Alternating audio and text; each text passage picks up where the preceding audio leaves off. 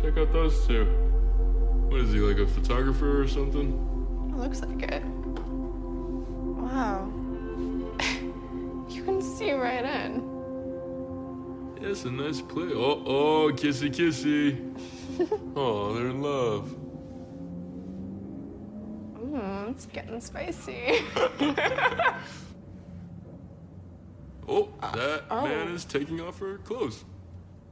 um, Thomas. That is happening. Thomas. what? I don't think we should spy on our neighbors. No, we're not spying. We're just looking outside our window and they happen to be in our field of vision. Oh, oh. Oh, oh. okay. They have to know that people can see in. Exactly. Like, they have to know that. Have to know. Have to know. Is he about to do what I think he's about to do? Yep. That is some good content. Okay. Thomas, we are officially being creepy weirdos. Don't you agree? What? They, they want us to look.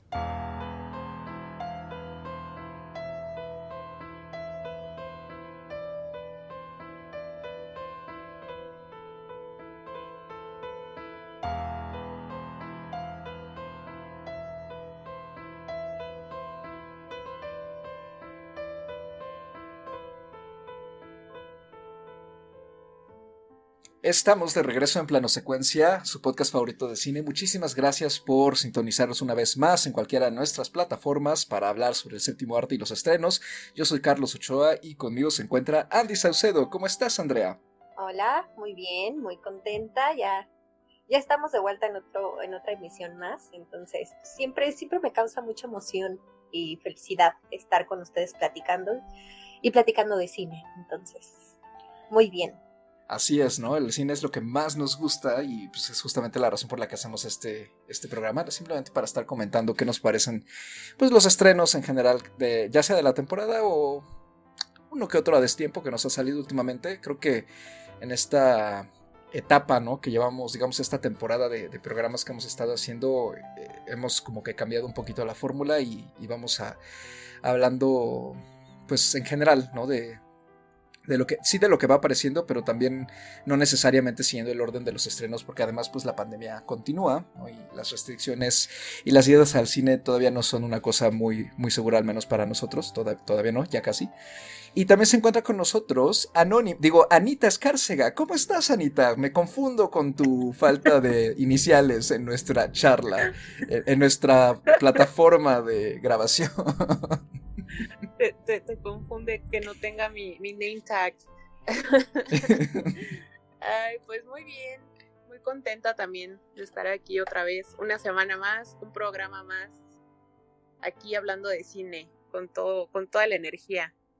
Y además no solo eso, vamos a hablar de, de, de, de esas, de una de esas películas que son así como, eh, que podrían más bien haber sido de esas como morbosas y tiene, ya tiene que no hablamos de una de, una de ese estilo por aquí, pero pues bueno, a ver qué pasa, ¿no? Y vamos a hablar de Los Voyeuristas de Voyeurs, un estreno de Amazon Prime, un thriller erótico estadounidense escrito y dirigido por Michael Mohan, en lo que es, creo, por lo que pude averiguar, su ópera prima. No, eh, previo a esto su trabajo es realmente puros cortometrajes, protagonizado por Sidney Sweeney, Justice Smith, Ben Hardy y Natasha Liu Bordizzo, y es uno de los estrenos de Amazon Prime de este año, de sus exclusivos. Llegó a la plataforma el pasado 10 de septiembre y pues Anita, cuéntanos rápidamente de qué trata esta película. Pues trata sobre dos parejas principalmente. Eh, la pareja que a mí me parece es la pareja principal son Pipa y Thomas, que se mudan a un departamento nuevo en Montreal y de repente se dan cuenta que sus vecinos que tienen enfrente, en el edificio de enfrente, pues no usan cortinas, ¿verdad? y pues pueden ver todo lo que hacen, ¿no? Básicamente.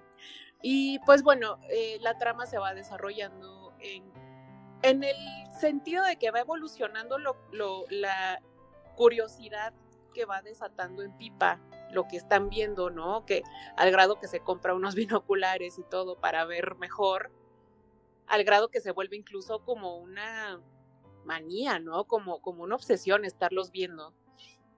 Y cómo esto va mermando en la relación que tiene con Thomas.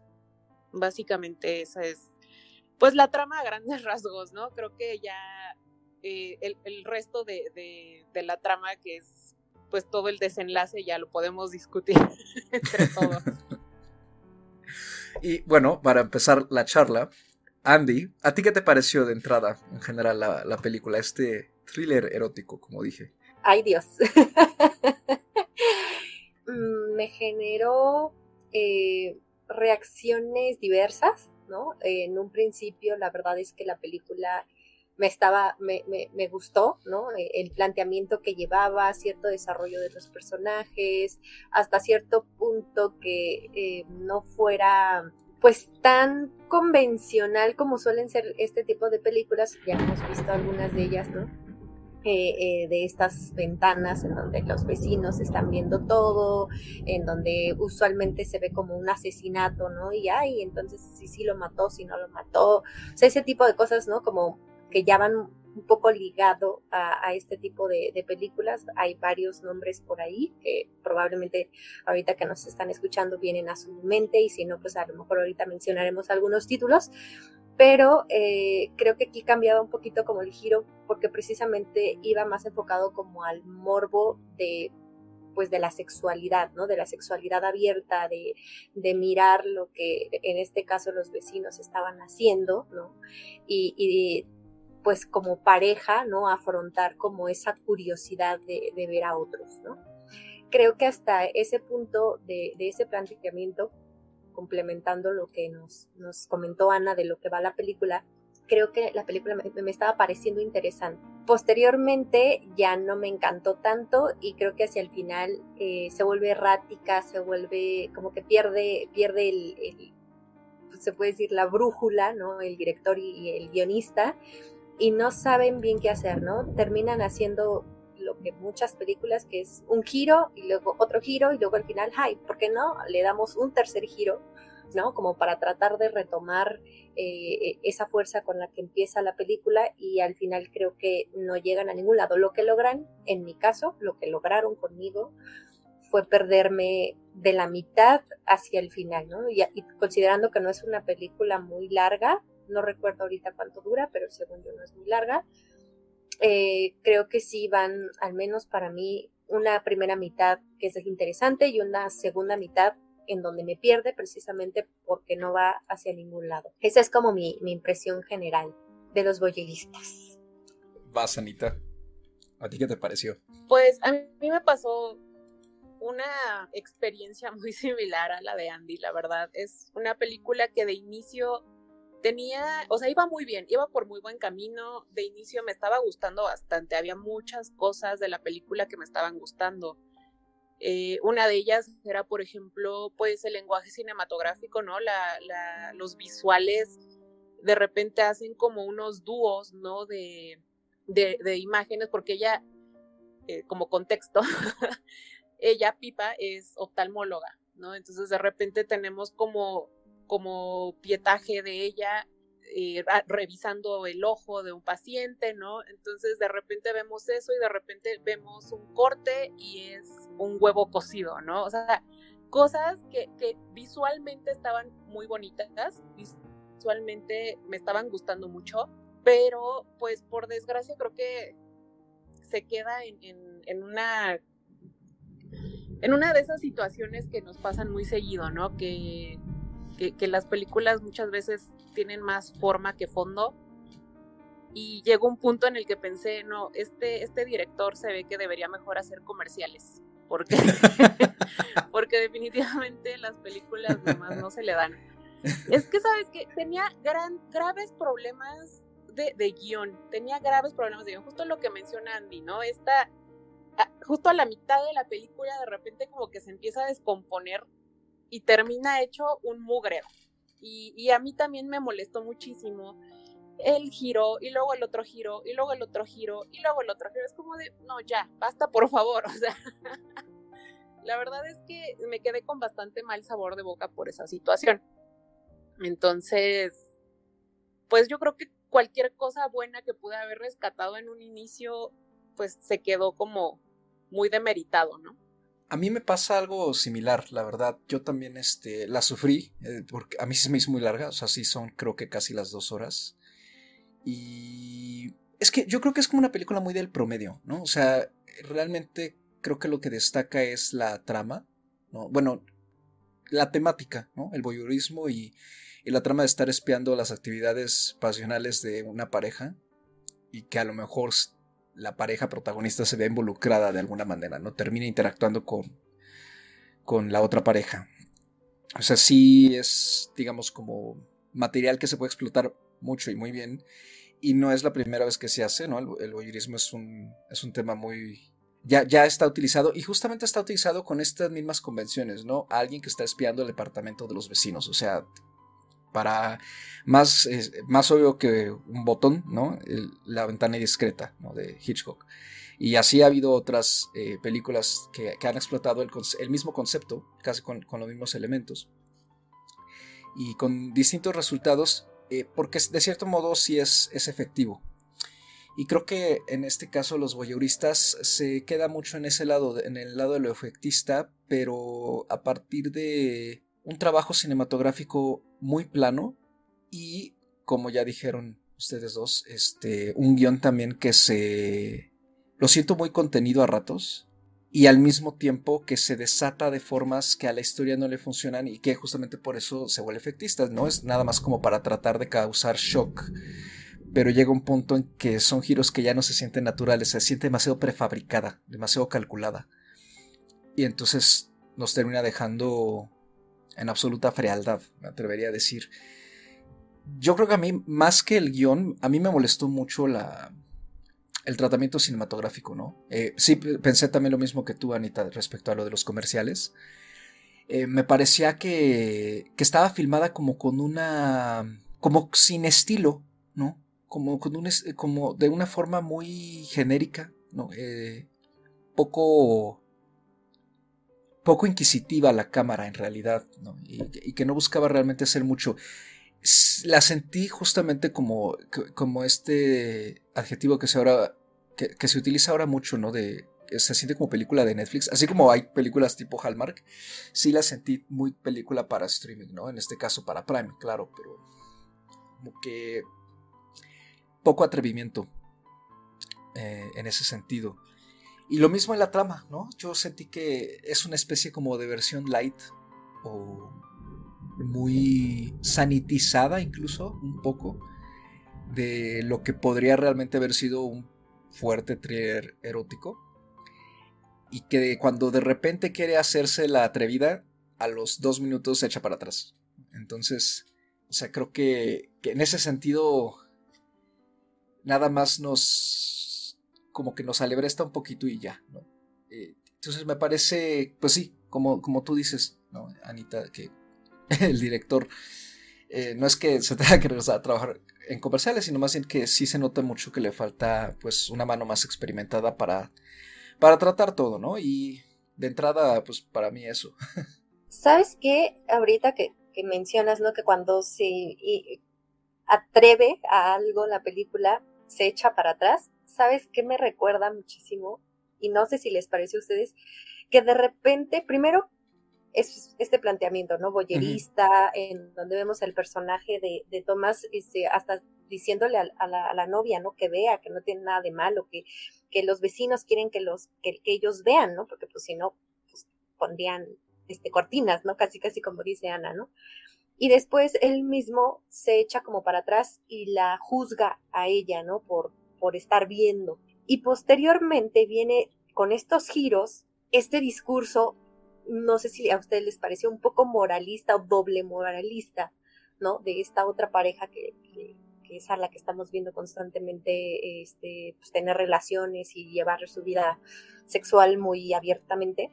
Ellos mismos sacan este discurso de, este doble discurso de las personas como insinuando que nosotros personas, ¿no? Estamos en constante exhibición, ¿no?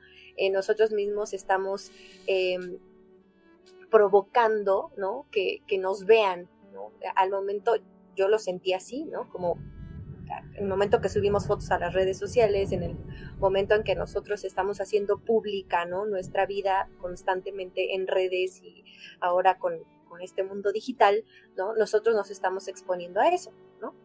Entonces, siento que, que, la película de repente da estos giros, dejando este tipo de discurso, de cosas que suelta, que a la vez a mí no, a, la, a la, vez a mí me molestó, ¿no? Me, me molesta que, que, me quieran dar como ese, ese sermón cuando en realidad no es lo que estoy viendo en la pantalla. O sea, no tenía conexión en ese sentido para mí.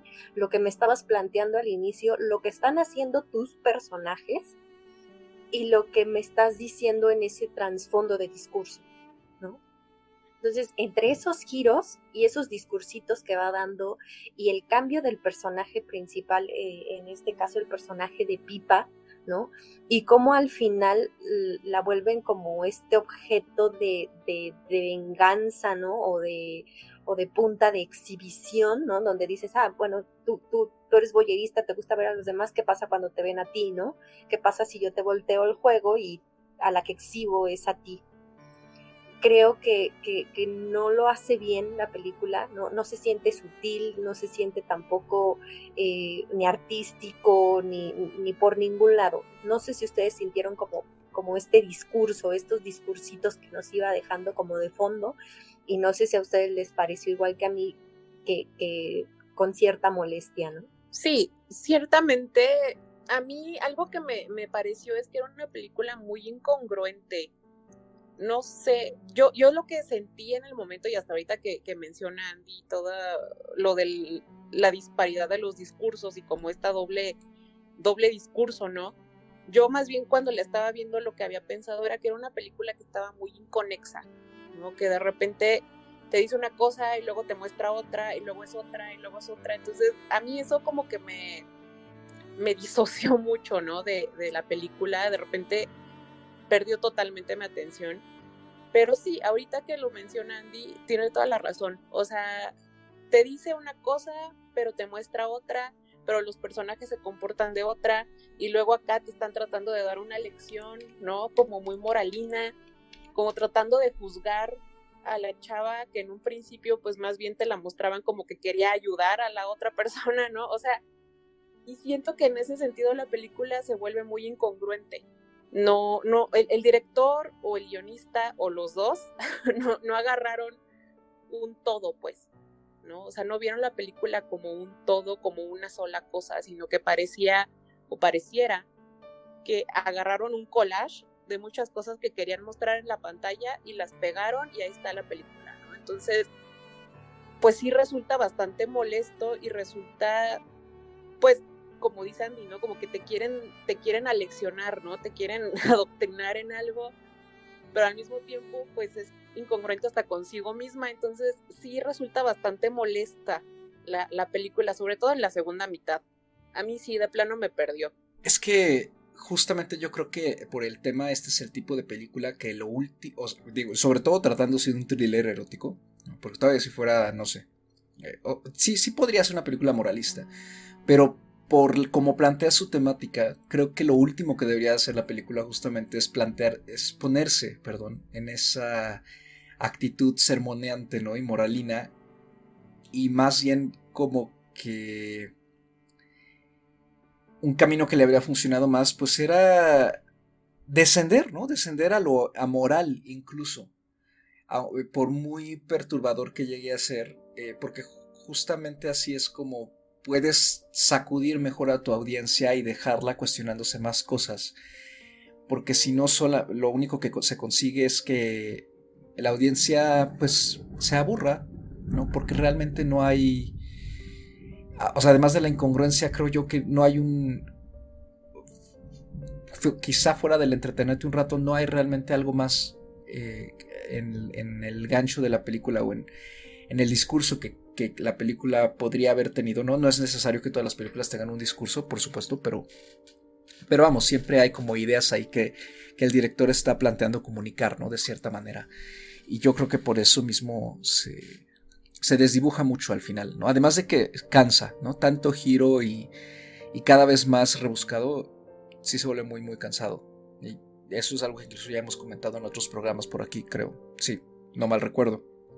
A mí, de hecho, otra cosa que me llamó la atención, me, y, rescato lo que había comentado hace ratito de genérico, es que me recordó mucho a este corto que se ganó el Oscar a Mejor Live Action hace creo que como dos o tres años, que se llamó La ventana de los vecinos, The Neighbor's Window, que lo pueden checar gratis en YouTube, por ahí está.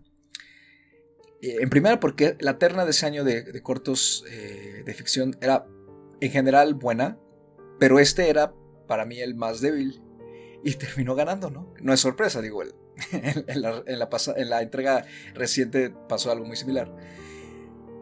Y justamente es lo mismo, ¿no? Es una pareja casada con hijos que se pone a observar a una pareja pues más joven y que por lo visto se la pasa mucho mejor eh, en el edificio de enfrente y también entran en crisis porque empiezan a desear y anhelar tener la vida de esa pareja que se ve que se la pasan como en fiestas y siempre juntos, ¿no? Y, en el romance y, así, mientras que ellos todo el tiempo están estresados con el trabajo y cambiando pañales.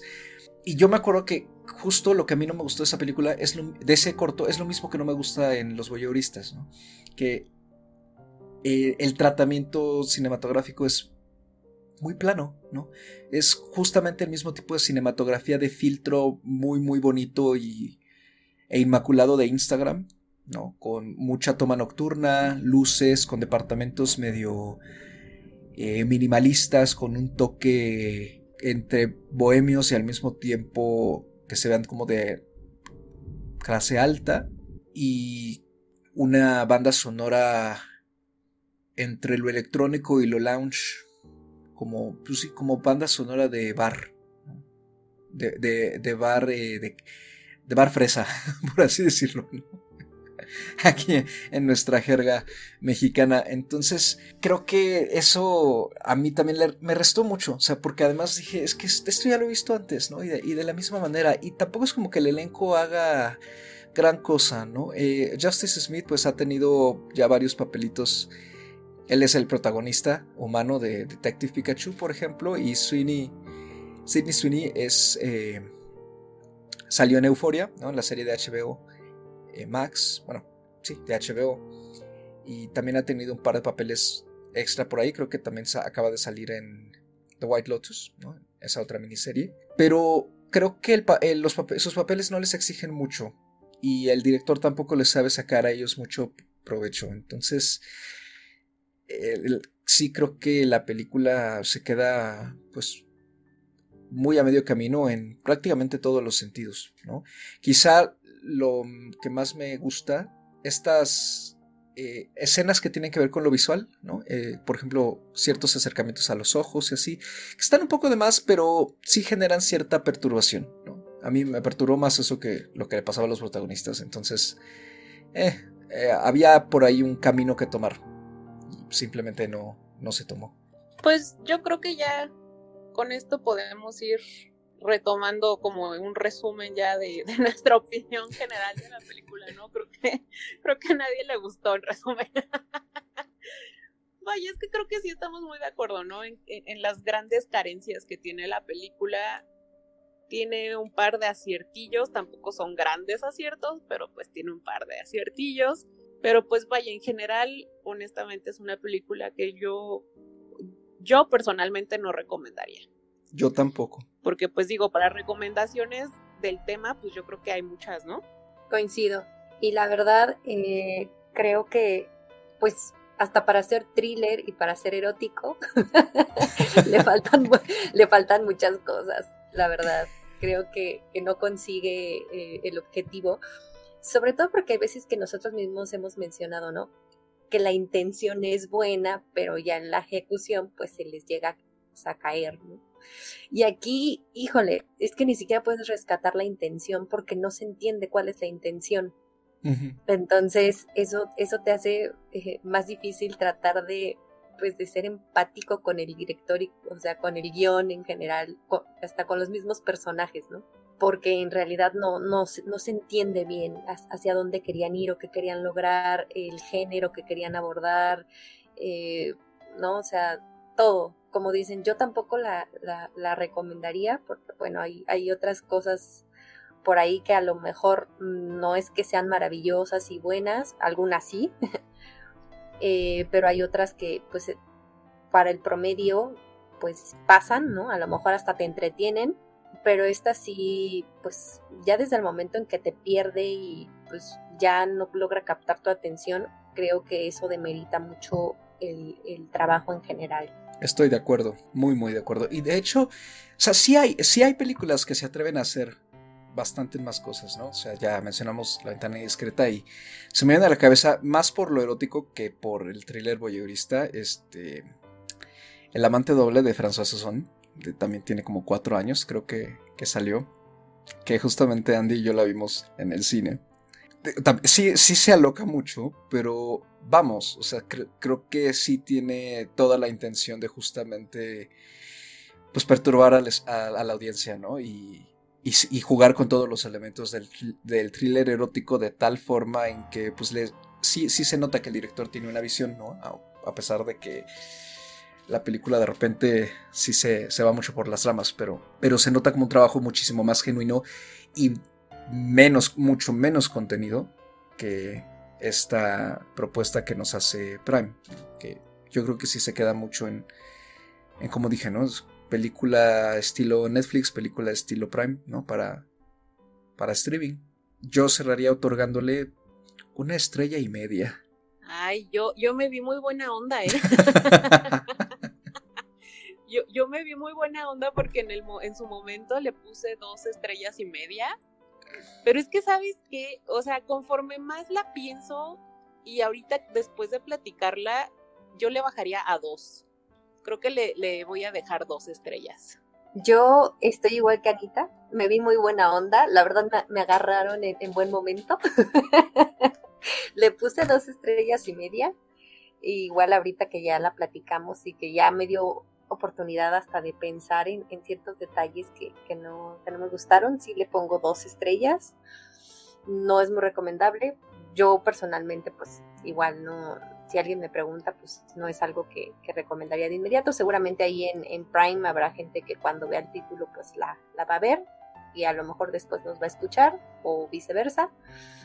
Eh, pero pues bueno, ahí se quedan mis, dos estrellitas para los boyeristas. Y pues con eso terminamos la discusión de esta propuesta que como ya enfatizamos eh, aquí en, la, en la charla, pueden encontrar en ahorita y para siempre en Prime Video, en Amazon Prime. Andy, danos tu recomendación para este episodio que justamente creo que va a tener que ver con, con alguna de las que quizá comentamos ya, bueno, mencionamos por aquí. De hecho, sí, es una que ya, ya estuviste eh, mencionando y de hecho me parece que es pionera como, como en, este, en este estilo o en esta temática, ¿no? que es La ventana indiscreta de, la, de Alfred Hitchcock, Rear Window, que es el, título que, tiene esta película en inglés de los años 50, que fue protagonizada por Grace Kelly, la famosísima Grace Kelly, y James eh, Stewart, ¿no? En este caso es un fotógrafo que, si no mal recuerdo, tiene un accidente, entonces eh, tiene enyesado un pie, ¿no? Entonces se queda como en una silla de ruedas en su departamento con una enfermera, su novia, que es esta Grace Kelly, lo va a visitar constantemente y él eh, se da cuenta que, en esta zona de edificios en la que él está, eh, su edificio da como, como sea un jardín trasero en donde igual se pueden ver otros edificios y pues él empieza con sus binoculares a espiar, ¿no? a los vecinos, entonces él en algún momento cree que vio este a uno de sus vecinos o sospecha que uno de sus vecinos eh, asesinó a su esposa. Entonces ahí se desarrolla una trama pues bastante, bastante interesante al estilo Hitchcock, ¿no? Entonces ahí la, pueden ver, eh, vemos está en YouTube, en Google y ¿en dónde más les había dicho? Está en renta, igual en Prime, en, Amazon, por 20 pesitos si a alguien le interesa. Eh, la verdad es muy recomendable porque, como les dije, es pionera ¿no? Eh, en, este planteamiento, tal cual, ¿no? de tener una ventana indiscreta, de espiar a, los vecinos. En años subsecuentes y también en años recientes hemos visto esta misma temática en otras películas Pero eh, la verdad que la que es súper recomendable es esta película de Hitchcock. Y pues siendo un clásico, yo creo que también a lo mejor no resulta tan difícil encontrarla en encontrar una copia física, no ya sea en DVD o en, Blu-ray. Eh, incluso si la buscan por Amazon en algún paquete de colección de Hitchcock también vale muchísimo la pena, así como el resto de su filmografía, por supuesto, ¿no? Entonces, sí es como una apuesta muy, muy segura si lo que les gusta es este tipo de thrillers eh, que tienen que ver con el espionaje por placer, ¿no? Del, por el, con el voyeurismo, justamente. Anita, ¿dónde te podemos encontrar? A mí me pueden encontrar en Twitter o en Instagram como arroba animalceluloide. Eh, pues diario estoy ahí, diario estoy ahí, yo no tengo nada más que hacer. Entonces, ahí me pueden encontrar. A mí también me pueden encontrar en Twitter y en Instagram como arroba Ahí también, pues yo también ando seguido. no diario, pero sí seguido. Eh, no posteo mucho ni, ni, ni tuiteo mucho, pero eh, la verdad es que sí, sí leo lo que comentan, sigo eh, páginas bastante interesantes de, información de, cine, ¿no? Lo, lo, comparto y ahí me pueden encontrar para todos sus comentarios. Y a mí me pueden encontrar en Twitter como arroba Mr. Carlos Ochoa, el 8 con un dígito, el 8 en dígito y una A minúscula. Este programa, así como todos los más, por supuesto, nos pueden encontrar en Spotify, iTunes, Breaker, Google Play y Anchor, así como unas tres plataformas más de su confianza. Gracias por escucharnos nuevamente. Como ya hemos recomendado, hay que seguirse cuidando. Si van al cine, háganlo con todas las precauciones o si no, disfruten de la gran oferta que hay en casa. De nuevo, muchísimas gracias por escucharnos y hasta la próxima.